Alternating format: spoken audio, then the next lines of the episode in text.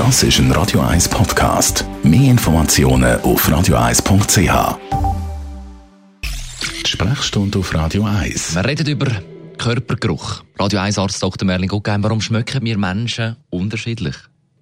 Unser Körpergeruch, so ein Basisgeruch, der ist genetisch bestimmt. Er hat damit zu tun, dass wir relativ individuell Substanzen synthetisieren, Proteine und zum Teil auch gewisse Fette in so Zusammensetzungen, wo, wenn man es dann auf die Haut ausschwitzt, von Bakterien zu Gerüchen umgewandelt werden. Der Schweiß per se ist bis zu der bakteriellen Umwandlung eigentlich geruchsfrei. Und so schmecken wir als Personen unterschiedlich. Darum wird zum Teil auch diskutiert, ob man das solche Kriminalistik einfließen lassen. Eineige Zwillinge schmecken gleich. Und es gibt Familiengerüche. Also verwandte Familien erkennen sich gegenseitig am Geruch. Also Kinder können ihre Mami schon am Geruch von der Brustwarze erkennen.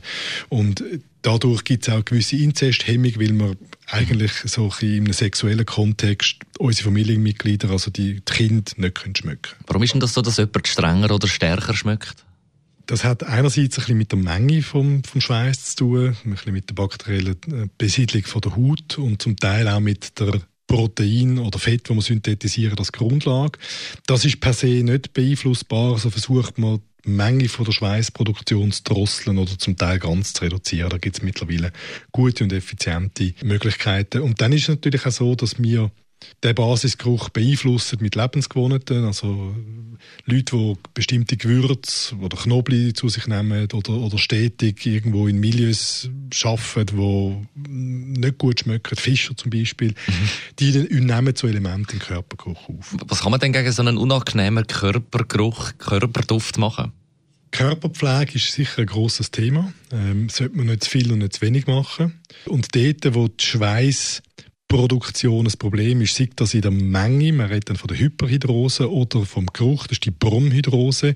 Das ist das etwas, was man medizinisch mittlerweile relativ gut kann beeinflussen, indem man die neuralgischen Punkte, das sind in der Regel, sind das die Achseln, zum Teil sind das Genitalien, kann behandeln, zum Teil dauerhaft. Schwieriger ist es an der Hand. Dort ist der Schweiß erfreulicherweise nicht stinkig, aber, aber zum Teil der Menge halt übertrieben. Besten Dank, Radio 1 Arzt Dr. Merlin Guggenheim über Körpergerüche.